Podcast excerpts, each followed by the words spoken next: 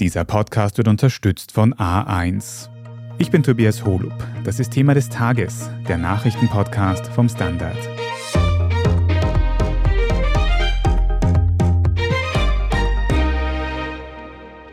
Hitze, Dürren und Überschwemmungen. Um solche Auswirkungen der Klimakrise zu bekämpfen, fordert ein neuer Bericht nun Maßnahmen, und zwar sofort. Hier in Österreich steigen die Temperaturen durch den Klimawandel sogar noch schneller als in anderen Ländern. Und trotzdem setzt sich die Politik hierzulande immer öfter gegen den Klimaschutz ein. Wir sprechen heute darüber, warum Parteien wie ÖVP oder FPÖ das tun und ob sie es sich zu leicht machen. Wir fragen nach, ob die Grünen in Österreich mit ihrer Klimapolitik scheitern und wir schauen uns an, welche Lösungen die Wissenschaft für die Klimakrise liefert. Philipp Bramer, Du bist hier beim Standard für die Edition Zukunft und vor allem auch für Klimafragen zuständig. Und da ist mir gestern am Montag schon aufgefallen, dass ich überall von Social Media bis zu Zeitungen von einem neuen Klimabericht gehört habe. Solche Berichte sind ja oft mal sehr umfangreich, sehr kompliziert geschrieben. Kannst du uns ganz einfach zusammenfassen, was dieser Bericht aussagt? Ja, also dieser Bericht, der kommt vom Weltklimarat und er fasst zusammen, was der Weltklimarat die letzten Jahre so gemacht hat. Die Berichte sind so etwas wie die Bibel für alles, was mit Klima zu tun hat. Also was da drinnen steht, das ist wirklich unangefochtener wissenschaftlicher Konsens. Was steht da nun drin? Es wird wärmer und wenn das so weitergeht, dann haben wir ein wirklich großes Problem. Und leider ist es eben so, dass die Forscherinnen und Forscher da herausgefunden haben, dass eben viele Ökosysteme noch labiler sind, noch schneller Schaden nehmen, dass auch die menschliche Wirtschaft einfach sehr viel labiler ist auf Klimaveränderungen. Die Leute, die am wenigsten zum Klimawandel beigetragen haben, sind die, die ihn am heftigsten spüren und auch spüren werden vor allem. In einigen Teilen der Welt, unter anderem auch in Österreich zum Beispiel, steigt die Temperatur viel stärker als im Durchschnitt, was immer weniger Schnee im Winter führt zum Beispiel. Also das ist natürlich auch für uns relevant. Und es steht auch drinnen, dass das 1,5 Grad Ziel, auf das sich die Welt ja eigentlich geeinigt hat, eigentlich so nicht mehr zu halten ist. Also das wird ziemlich wahrscheinlich überschritten überschritten werden. Man müsste dann halt mit aller Kraft daran arbeiten, dass man das wieder umkehrt, dass man wieder mehr CO2 aus der Atmosphäre herausnimmt. Das klingt jetzt alles nicht neu, aber eben das war bisher alles auf über 10.000 Seiten beschrieben in diesen Weltklimaberichten. Und dieser neue Bericht, der gestern rausgekommen ist, fasst es eben nochmal kürzer zusammen und eben auch ganz kurz. Und das ist eigentlich das Wichtigste, die Summary for Policymakers, also das ist die Zusammenfassung für Politikerinnen und Politiker. Und das ist so etwas wie das Playbook für die Klimakrise. Es gibt also jetzt eine Anleitung, wie man den Klimawandel bekämpfen kann. Und trotzdem habe ich jetzt hier in Österreich immer öfter das Gefühl, dass sich PolitikerInnen gegen Klimaschutz aussprechen. Zum Beispiel unser ÖVP-Bundeskanzler Karl Nehammer, der in seiner großen Rede vor kurzem gesagt hat, dass wir in Österreich wieder mehr auf Autofahren mit Verbrennungsmotor setzen sollten. Um diese Klimapolitik in Österreich zu analysieren, bist du heute noch hier im Studio, Katharina Mittelstedt. Und wie würdest du denn jetzt zusammenfassen, wie sich da die regierende ÖVP in letzter Zeit gemacht hat? Naja, Tobi, du hast schon die sogenannte Zukunftsrede von Bundeskanzler Karl Nehammer angesprochen. Die war ja ursprünglich angelegt als eine Rede, in der er seine Visionen darlegen soll. Besonders visionär ist sie schlussendlich meiner Ansicht nach nicht geraten. Aber, und ich glaube, das ist auch entscheidend, um deine Frage jetzt zu beantworten, ich glaube, darum ging es ihm gar nicht. Karl Nehammer ist momentan dabei, zu versuchen, ehemalige ÖVP-Wähler, die jetzt in Umfragen, so wie es scheint, sich anders orientiert haben oder vielleicht auch in Richtung FPÖ orientiert haben, wieder zurückzuholen. Und da will er eine spezielle Klientel ansprechen, die ja auch Sebastian Kurz schon sehr gut ansprechen konnte. Und da ziehen halt Themen wie, dass man auf den Verbrennungsmotor setzt und irgendwie das Auto huldigt, deutlich besser, als wenn man jetzt irgendwie, was ja eher in eine grün-affile Wählerschaft strahlen würde, sich für starken Klimaschutz und klimaaktivistisch äußern würde. Da geht es also vor allem um die nächsten Wahlen, wenn ich das richtig verstehe. Aber schauen wir uns mal genauer an, was hinter diesen Aussagen von Nehammer steckt. Vor allem was den Verbrennungsmotor angeht. Weil ich habe im Kopf, dass der in der EU eigentlich sowieso verboten werden sollte. Philipp, stimmt das jetzt doch nicht? Genau, das ist aus für Verbrennungsmotoren in Neuwagen. Also wir sprechen jetzt nicht von einem Verbrennerverbot per se, sondern eben nur für neue Autos. Das war eigentlich schon ziemlich beschlossene Sache und ein großer Teil des Green Deals der EU, wenn nicht vielleicht sogar der größte. Und da hätte jetzt abgestimmt werden sollen im EU-Parlament und das ist jetzt eben verschoben, weil einige Länder, darunter Deutschland, Tschechien, Italien, jetzt eben auch Österreich, wie es aussieht, auch Alternativen diskutieren wollen. Und diese Alternativen, das sind konkret eben synthetische Kraftstoffe oder E-Fuels. Das ist ein Treibstoff, der aussieht wie normales Benzin und den kann man auch in ganz normalen Verbrennungsmotoren verwenden und der ist in der Idealvorstellung eben auch klimafreundlich aus Strom produziert. Mhm. Diese synthetischen Kraftstoffe klingen ganz gut. Wie funktioniert das? Was sind da die großen Vorteile? Es gibt natürlich auf den ersten Blick sehr viele Vorteile. Ja, man kann alte Motoren und Autos ganz einfach weiter betreiben. Man kann einfach alles eigentlich so lassen, wie es bisher war. Man hat weiter Tankstellen, da fährt man hin tankt ein flüssiges Gemisch in sein altes Auto. Man hat ungefähr die gleiche Reichweite, die ja bei E-Autos teilweise immer noch geringer ist. Also das Problem hat man auch nicht. Vor allem aber muss sich die Autoindustrie nicht verändern. Also ein ganz normales Auto mit Verbrennungsmotoren besteht ja aus tausenden Teilen. Da gibt es Katalysatoren, Einspritzventile, Treibstoffpumpen und für all diese Teile gibt es halt eigene Lieferketten, die sich über die letzten Jahrzehnte, ja fast das letzte Jahrhundert eben herausgebildet haben. Und ein E-Auto ist einfach viel einfacher zu bauen und das teuerste und wichtigste Teil ist da eben der Akku und da hat eben Europa noch relativ wenig Expertise und es ist auch ganz anders natürlich als diese ganzen Verbrennerteile zu bauen. Und diese Zulieferketten, die auch für Österreich nicht irrelevant sind, die will man hier eben einfach retten. Und was auch immer vorgebracht wird, ist, dass sich halt Strom sehr schlecht speichern lässt. Also wenn man jetzt wirklich alle Autos auf Elektromobilität umstellt, dann setzt das das Stromnetz wirklich sehr unter Druck. Das ist tatsächlich ein Problem und vor allem Wind und Sonne produzieren ja nur zu bestimmten Zeiten Strom und in E-Fuels könnte man eben diesen Strom speichern. Den kann man dann tanken, wenn man will und da könnte man praktisch die E-Fuel-Anlage einschalten, wenn eben viel Strom produziert wird und den ganz normal lagern wie eben Benzin oder Diesel auch. Das geht eben mit Strom nicht so gut, weil eben Batterien im großen Stil eben noch sehr teuer sind. Also wenn wir uns das jetzt am Beispiel von diesen synthetischen Kraftstoffen anschauen, kann das dann tatsächlich funktionieren, dass wir sagen, wir müssen nichts ändern an unserem Verhalten und können trotzdem, weil eben die Technologien irgendwie besser werden, den Klimawandel aufhalten? Nein, und jetzt kommt auch das große Aber. Diese E-Fuels herzustellen, das ist extrem energieaufwendig. Ich will mir jetzt nicht in technischen Details verlieren, aber man muss erstmal Wasserstoff produzieren, das ist schon mal sehr aufwendig. Dann muss man CO2 nehmen, das man irgendwo herbekommt und dieses CO2 und Wasserstoff fusionieren zu Kohlenwasserstoffen und dann muss das Ganze noch transportiert werden und dann wird das alles noch in einen Verbrennungsmotor getankt, der nicht besonders energieeffizient per se ist. Das heißt, durch alle diese Schritte gehen eigentlich fast 90 Prozent der Energie verloren. Also vom Windrad oder der Solaranlage bis zum E-Fuel-Auto kommen eigentlich dann nur 10 Prozent an. Und mit einem E-Auto geht auch Strom verloren, natürlich durch Speicherung und durch die Netze und so weiter. Aber das ist viel, viel, viel weniger und man könnte mit der gleichen Menge Strom mit einem Elektroauto fünfmal weiterfahren. Das wäre natürlich jetzt alles kein Problem, wenn wir jetzt genug Strom hätten aus erneuerbaren Quellen, aber den haben wir eben nicht. Und da kann man, und da sind sich eigentlich sehr viele ExpertInnen einig, mit diesem Strom nicht so verschwenderisch umgehen und da eben diese synthetischen Kraftstoffe produzieren, um eine Technologie, die jetzt einfach sehr schnell überholt wird, nämlich den Verbrennungsmotor, am Leben zu erhalten.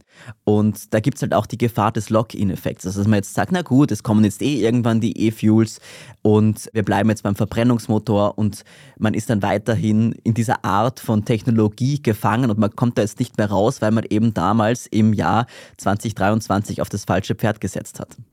Also wenn wir die Erderwärmung verlangsamen wollen, dann brauchen wir tatsächlich mehr Elektromobilität, mehr Elektroautos und mehr öffentlichen Verkehr. Verstehe ich das richtig? Genau, abgesehen davon, du erwähnst es schon ganz richtig, wird natürlich das Auto alleine jetzt auch nicht die Lösung für alle Klimaprobleme sein. Das sagt auch der aktuelle Bericht des Weltklimarats dass natürlich diese Umstellung wichtig ist und dass das Auto natürlich ein extrem wichtiges Verkehrsmittel ist, weltweit gesehen. Aber es braucht natürlich auch mehr öffentlichen Verkehr und auch mehr aktive Mobilität. Also zum Beispiel zu Fuß gehen oder Fahrrad fahren. Also einzig und allein auf Verbrennungsmotoren setzen und hoffen, dass die Kraftstofftechnologie das wieder auffängt, wird nicht reichen, um den Klimawandel aufzuhalten. Was in Österreich sonst noch getan wird und was vor allem getan werden könnte, das besprechen wir gleich noch. Wir sind gleich zurück. 5G jetzt in allen A1 Smartphone-Tarifen für mehr Speed und mehr Spaß im besten 5G-Netz von A1. Dazu Top 5G-Smartphones um bis zu 100 Euro günstiger. Sparen können jetzt alle auch mit dem Samsung Galaxy A54 mit A1 Mobil S inklusive 30 GB ab nur 22,90 Euro monatlich. Mit Gratisaktivierung. Jährliches Entgelt 34,90 Euro. Jetzt du im A1 Giganetz. Ich bin Doris Prisching. Und ich bin Michael Steingruber. Und gemeinsam sind wir Serienreif. Das ist der Standard-Podcast über die spannende Welt der Serien. Genau, bei uns erfahren Sie faszinierende Details über House of the Dragon und die Ringe der Macht. Und restlos alles über satanische Spiele in Stranger Things. Wir widmen uns Seriengrößen von Obi-Wan Kenobi bis zu RuPaul. Und zerlegen die neueste Marvel-Serie. Wenn nötig. Serienreif, euer Streaming-Podcast, jeden zweiten Donnerstag eine neue Folge.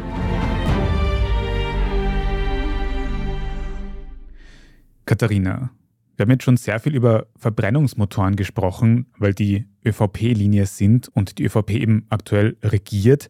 Aber mit der ÖVP regieren die Grünen und die heften sich Klimaschutz ja eigentlich auf die Fahnen. Angesichts dieser Nehammer Aussagen muss man sagen, dass die Grünen mit ihrer Klimapolitik versagt haben oder zumindest untergehen in der aktuellen Regierung? Also ich bin immer etwas vorsichtig mit so starken Begriffen, wie das irgendetwas ganz heldenhaft oder ein Totalversagen ist. Die Grünen selbst bringen ein, wenn man ihnen diese Fragen stellt. Ich habe kürzlich auch Sigrid Maurer, die grüne Clubchefin, auch zu diesem Thema interviewt. Die sagen, naja, wir haben ja schon einiges erreicht und das stimmt natürlich auch. Ja. Also es gibt eben zum Beispiel das Klimaticket. Es wurde eine CO2-Bepreisung, wenn auch eine sehr niedrige, beschlossen. Es gibt auch zum Beispiel Förderprogramme für Photovoltaik Photovoltaikanlagen. Also man kann nicht sagen, dass nichts geschehen ist. Aber natürlich, ein großer Brocken ist ein Klimaschutzgesetz. Das ist weiterhin ausstehend. Und da höre ich auch aus ÖVP-Kreisen, sieht es sehr schlecht darum aus. Also ich kann mir eigentlich recht schwer vorstellen, dass sich ÖVP und Grüne darauf noch einigen werden. Und das wäre natürlich etwas, das enorm wichtig wäre, um zukünftig Klimaziele zu erreichen. Gleichzeitig muss man sagen, die Grünen sind bei der letzten Wahl eine nicht ganz 14-Prozent-Partei und das ist, worauf die ÖVP immer hinweist, denn sie sind der große Koalitionspartner und die haben sich in dieser Frage nun auch wieder ganz klar auf einer anderen Seite positioniert. Eine Partei, die zuletzt sehr stark zulegen kann, ist die FPÖ, die ja in Niederösterreich jetzt auch Regierungsverantwortung hat. Und da hat man vom niederösterreichischen FPÖ-Chef Udo Landbauer auch schon Aussagen gehört, dass man KlimaaktivistInnen, die sich zum Beispiel auf die Straße kleben, bestrafen sollte. Jetzt im Kontext der Klimakrise, die sehr drängend ist, wie wir gehört haben, warum will die Politik eigentlich diejenigen bestrafen, die sich für das Klima einsetzen und nicht diejenigen, die es quasi zerstören aktuell?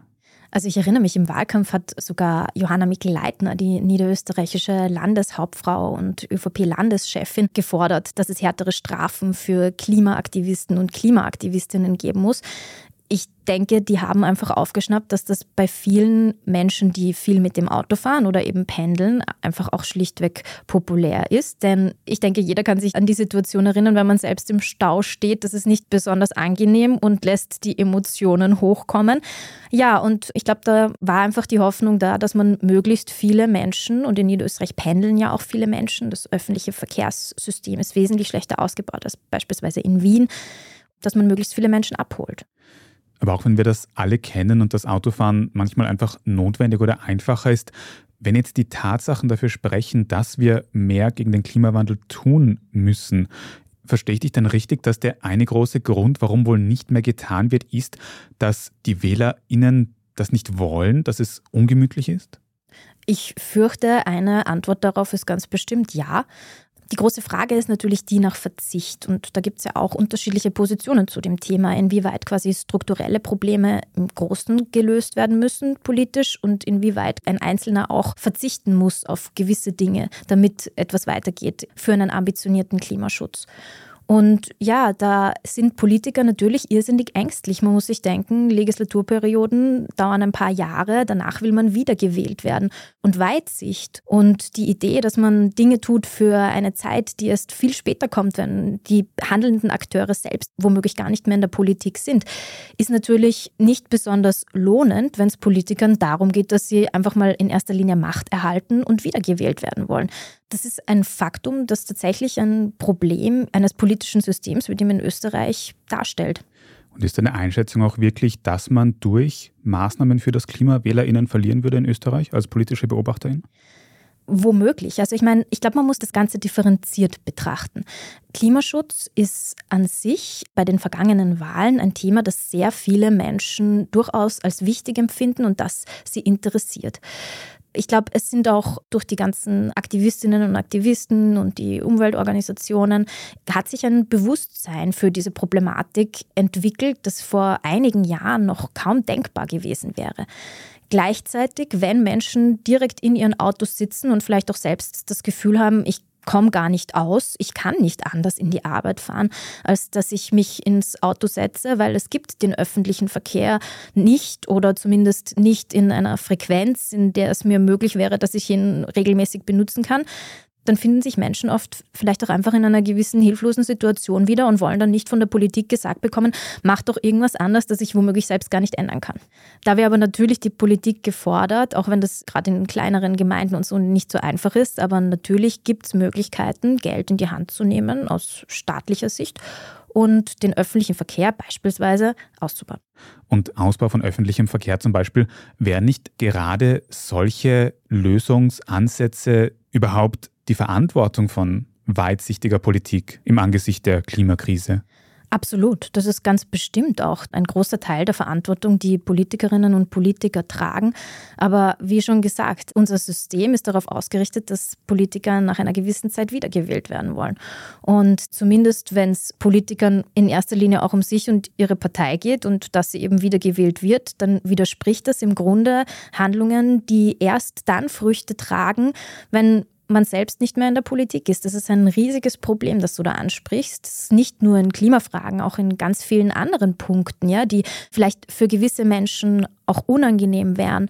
Aber es ist natürlich ein Problem, über das wir sprechen müssen und deswegen sind in diesem Zusammenhang zum Beispiel ja auch Medien enorm wichtig, weil mündige Wählerinnen und Wähler natürlich in der Lage sein sollten, auch zu erkennen, wo handeln Politiker kurzsichtig und sind womöglich auch in erster Linie auf ihr eigenes Fortkommen bedacht und was sind Fragen, die man vielleicht auch gesamtgesellschaftlich immer stärker einfordern sollte oder die dann, wenn man in der Wahlkabine steht, berücksichtigt.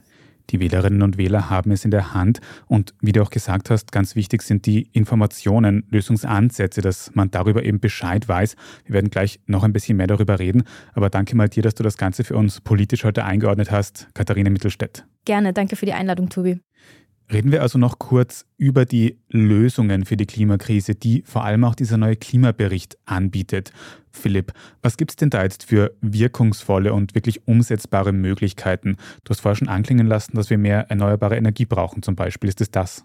Ja, das ist ein sehr großer Punkt. Also der Bericht des Weltklimarats stellt da wirklich sehr viele Optionen vor, die wir haben. Und er hat zum Beispiel berechnet, wie viel CO2 wir einsparen könnten bis 2030 und auch zu welchem Preis. Das ist natürlich auch wichtig. Und besonders günstig ist die CO2-Reduktion eben zu haben bei Wind- und Solarenergie. Das ist in vielen Gebieten schon heute günstiger als zum Beispiel Kohlestrom. Und da kann man praktisch einfach das ausbauen und sich trotzdem was sparen. Dann gibt es andere Bereiche. Man kann zum Beispiel die Gebäude effizienter machen. Das würde zum Beispiel etwas über eine Milliarde Tonnen einsparen einsparen bis 2030. Eine der größten Optionen, man müsste mal aufhören, natürliche Ökosysteme zu zerstören, also vor allem eben Wälder, aber auch Feuchtgebiete, die sehr viel CO2 speichern. Das ist natürlich auch ein sehr günstiger Schritt, weil man muss eigentlich nur aufhören mit etwas. Also all diese Schritte sind in diesem Bericht sehr detailliert beschrieben und sie hätten auch sehr viele Nebeneffekte. Also zum Beispiel, ich habe es zuerst erwähnt, die aktive Mobilität, also dass man mehr zu Fuß geht und mehr Fahrrad fährt, das hat natürlich auch gesundheitliche Effekte oder auch aufs Sozialleben. Genauso wie wenn weniger Kohlenkraftwerke am Netz sind, dann hat das nicht nur einen Einfluss auf das Klima, sondern auch auf die Luftqualität vor Ort. Also man kann mal richtig wieder durchatmen. Genauso wie eine gesündere Ernährungsweise. Die ist oft einfach auch, weil sie weniger auf Fleisch und tierischen Produkten basiert, ist sie einfach auch klimafreundlicher. Also das hätte auch sehr viele Nebeneffekte. Und da gibt es einfach wirklich sehr, sehr viele Optionen, die man eigentlich sofort umsetzen könnte. Also gerade in diesem Bericht liegen auch wirklich viele Möglichkeiten auf dem Tisch, die die Politik durch Förderungen, durch Investitionen, durch Gesetze tatsächlich umsetzen könnte. Und ich habe mir übrigens auch ein, zwei Sachen für mich selbst mitgenommen, also mehr zu Fuß gehen, mehr Radfahren und gesünder ernähren. Also danke dafür und danke auch überhaupt, dass du diesen umfangreichen Klimabericht für uns heute zusammengefasst hast. Philipp Rahmer. Dankeschön. Wir sprechen jetzt dann in unserer Meldungsübersicht gleich noch weiter über den neuen Kandidaten für die SPÖ-Parteiführung. Wenn Sie unsere journalistische Arbeit hier beim Standard in der Zwischenzeit aber schon unterstützen möchten, dann können Sie das zum Beispiel tun, indem Sie ein Standard-Abo abschließen. Wenn Sie unseren Podcast auf Apple Podcasts hören, dann kann man dort auch wenige Euro für ein Premium-Abo zahlen. Das hilft uns sehr und sorgt dafür, dass Sie uns in Zukunft ohne Werbung hören können. Dankeschön für jede Unterstützung. Jetzt aber dranbleiben, wir sind gleich wieder da. Jetzt in allen A1 Smartphone-Tarifen für mehr Speed und mehr Spaß im besten 5G-Netz von A1. Dazu Top 5G-Smartphones um bis zu 100 Euro günstiger. Sparen können jetzt alle auch mit dem Samsung Galaxy A54 mit A1 Mobil S inklusive 30 GB ab nur 22,90 Euro monatlich. Mit Gratisaktivierung. Jährliches Entgelt 34,90 Euro. Jetzt du im A1 Giganetz. Ich bin die Franziska Ich bin der Martin. und wir wollen besser leben. Lohnt sich 10.000 Schritte zu gehen jeden Tag? Ist das Großraumbüro wirklich so schlecht wie sein Ruf? Spoiler, ja. Bringt's was, Intervall zu fasten? Wir fragen die, die es wirklich wissen und probieren es auch gleich selber aus. Bei Besser Leben, jeden Donnerstag eine neue Folge. Und hier ist, was Sie heute sonst noch wissen müssen. Erstens, in der Entscheidung um die bundesweite SPÖ-Führung in Österreich ist heute ein dritter Kandidat in den Ring gestiegen. Der heißt Nikolaus Kowal und ist Vizevorsitzender bei der SPÖ-Bezirksgruppe in Wien-Alsergrund. Er gilt als Parteirebell, weil er die Parteiführung schon mehrmals kritisiert hat. Neben ihm treten bekanntermaßen die Amtsführerin Pamela Rendi-Wagner und der burgenländische Landeshauptmann Hans-Peter Doskozil an. Morgen am Mittwoch dürfte die Partei dann fixieren, wie die Wahl ihrer neuen Spitze ablaufen soll. Zweitens, die Expertinnengruppe Gecko wird sich auflösen. Das wurde gestern am Dienstagabend bekannt. In den vergangenen Jahren hat die Gruppe die Regierung in Corona-Fragen beraten. Zuletzt wollten mehrere Mitglieder austreten, möglicherweise auch wegen antiwissenschaftlicher Aussagen von ÖVP-Kanzler Karl Nehammer. Nun wurde eben die komplette Auflösung der Gruppe angekündigt, und zwar mit Ende März. Drittens, in New York herrscht aktuell Anspannung, weil der ehemalige Präsident Donald Trump mit einer Anklage rechnet, wie er in sozialen Medien sagt. Hintergrund sind Zahlungen von Schweigegeld, die Trump 2016 an zwei Frauen geleistet haben soll. Solche Schweigegeldzahlungen sind in den USA zwar nicht per se illegal, aber die Behörden ermitteln aktuell, ob sie gegen Gesetze zu Wahlkampfspenden verstoßen. Laut US-Medien könnte es tatsächlich zur Anklage kommen, demnach aber wohl eher erst in der kommenden Woche. Trump selbst spricht von einer Hexenjagd und hat seine Anhängerinnen zu Protesten aufgerufen. Und viertens, das Eis des Jahres schmeckt nach Apfelstrudel. Das Europäische Parlament hat für 24. März nämlich den Tag des handwerklich erzeugten Speiseeises ausgerufen und die jährlich wechselnde Sorte dazu wurde dieses Mal in Österreich kreiert. Das Apfelstrudeleis soll es dann in vielen Eissalons in ganz Österreich geben und zwar während den zwei offiziellen Eiswochen Ende März und Anfang Mai. Zusätzlich gibt es dann noch eine extra Kindereiswoche und welche Sorten es da dann geben wird, das können Sie auf der Standard.at nachlesen, zusammen mit allem weiteren zum aktuellen Weltgeschehen. Falls Sie uns irgendetwas sagen möchten, dann schreiben Sie gerne eine E-Mail an podcast.derstandard.at. Und wenn Ihnen diese Folge von Thema des Tages gefallen hat, dann abonnieren Sie uns am besten gleich auf Ihrer liebsten Podcast-Plattform, dann verpassen Sie auch keine weitere Folge mehr. Gerne auch eine gute Bewertung und einen netten Kommentar dort lassen. Dankeschön. Ich bin Tobias Holub. Danke auch fürs Zuhören und bis zum nächsten Mal.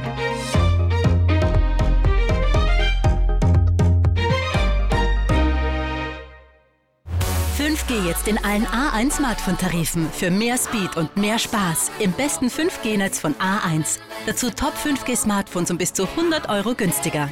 Sparen können jetzt alle auch mit dem Samsung Galaxy A54 mit A1 Mobil S inklusive 30 GB ab nur 22,90 Euro monatlich. Mit Gratisaktivierung. Jährliches Entgelt 34,90 Euro. Jetzt du im A1 Giganetz.